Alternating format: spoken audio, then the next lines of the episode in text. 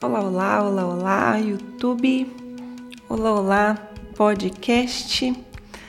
Hoje em medicina simbólica e também sessão de enroscos. Eu vou retomar um tema que eu tratei no último episódio do podcast de medicina simbólica sobre a postura passiva e que eu chamei preguiçosa também, é de atuarmos quando a doença aparece, né?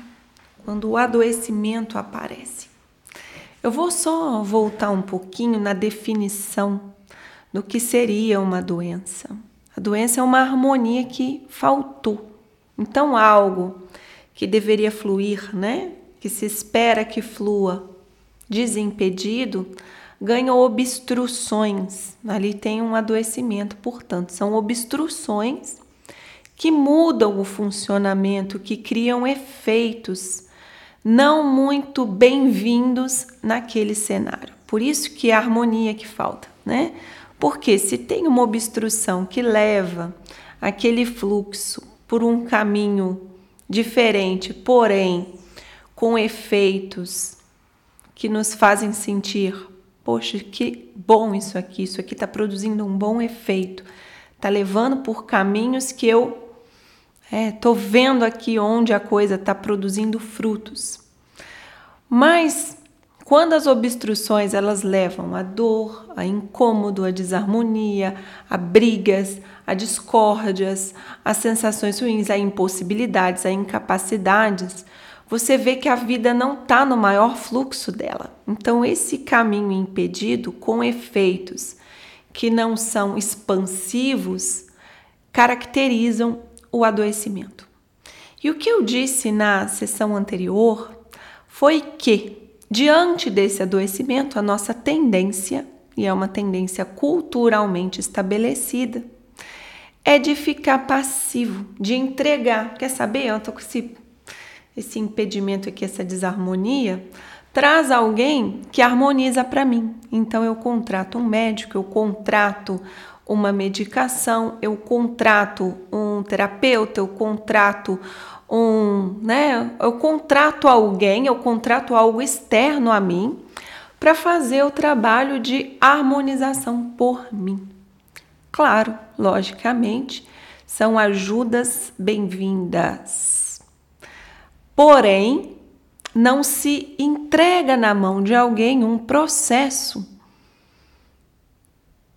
pessoal de transformação. Quando eu quero cuidar dessa obstrução nesse caminho, eu e ela pertence ao meu caminho, eu preciso atuar sobre a obstrução, não tem como eu terceirizar essa arrumação. Eu comparei o corpo a uma casa né, que precisa estar constantemente sendo organizado, arrumado, realinhado, purificado. Mas na casa a gente pode chamar alguém. No corpo são nossas questões, são nossas emoções, são os olhares com os quais nós olhamos o mundo, são as demandas internas de compreensão das nossas inconsciências. Então, falei sobre essa preguiça e retorno ela aqui, porque eu quero passar de fase nesse entendimento. É, e quando nós não temos preguiça de investigar, tá? Então você já passou dessa etapa passiva e você está já com uma postura diante dos seus adoecimentos, né? Você já está com uma postura ativa, você já está com uma postura de quem tem olhos que quer é, descobrir, tem curiosidade, tem vontade de olhar para esses pontos que estão adoecidos, tem essa disposição em buscar. É o buscador. É a postura do buscador, que é a postura que vai nos levar a processos de autoconhecimento. O que é o autoconhecimento? Então, eu compreender esses caminhos internos. o que que se passa aqui, de onde vem isso aqui, o que está acontecendo para eu sentir isso, de onde vem essa história, de onde vem esse meu olhar, de onde vem esse julgamento, de onde vem essa desarmonia interna. Então, o buscador, ele já passou do nível né, do passivo preguiçoso, ele já está atuando, interessado, mais ativo em torno do seu adoecimento. Porém, e esse é o tema do conteúdo de hoje, nós temos uma certa urgência, né? uma certa pressa. é assim, né? A gente às vezes não é preguiçoso, mas a gente é apressado e é o apressado. Ele é preguiçoso em estar no presente, esperando que o processo aconteça. Um descobrir algo, encontrar uma explicação, juntar uma peça de um quebra-cabeça, é que essa sensação ela é muito constante quando nós estamos em processos de autoconhecimento. Você, olha o que eu encontrei, olha o que eu descobri, é isso, é isso. Essa descoberta de algo não é ainda o processo completo. Eu vou dar aqui como exemplo a minha pressão. Né? Quando eu estava morando em São Paulo há alguns anos, deve ter três anos que eu me mudei de São Paulo, eu comecei a ter, eu aumentei muito o meu peso e esse, desvendamento e transformação sobre o peso virou um curso inteiro meu, de tanto material, tanta, tanta coleta que eu fiz, né? Se transformou num curso que vez ou outra está com inscrições abertas. Mas a minha pressão ficou alta.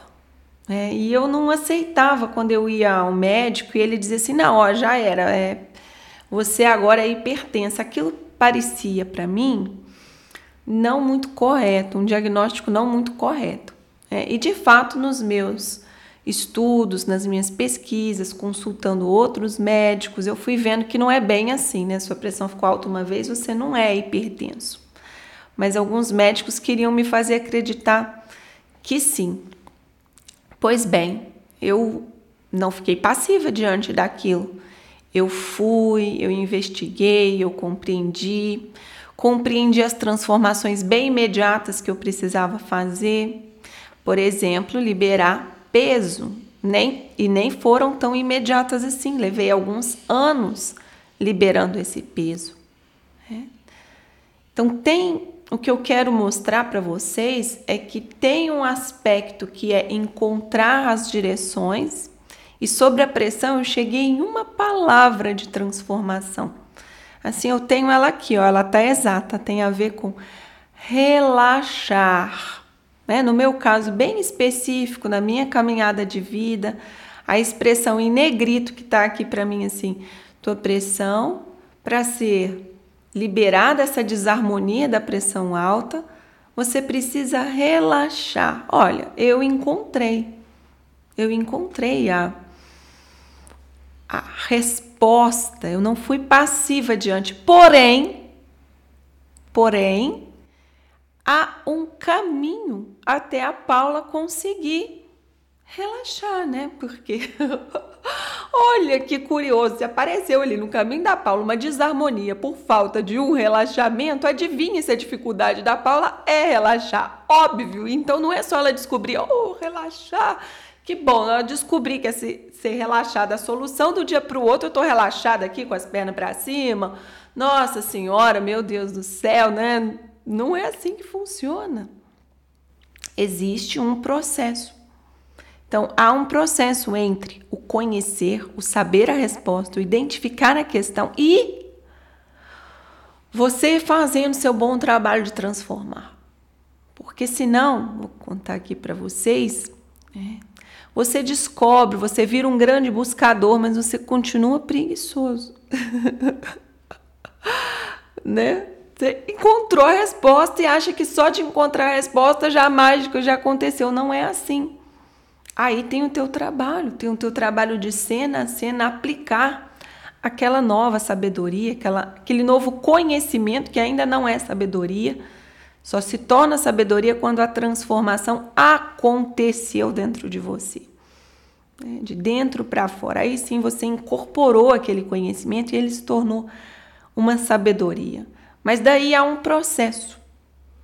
Há um processo. E ter paciência com esse processo faz parte também dessa construção das nossas curas. Sim, meus queridos e minhas queridas. Recebam meu grande abraço, beijos e até.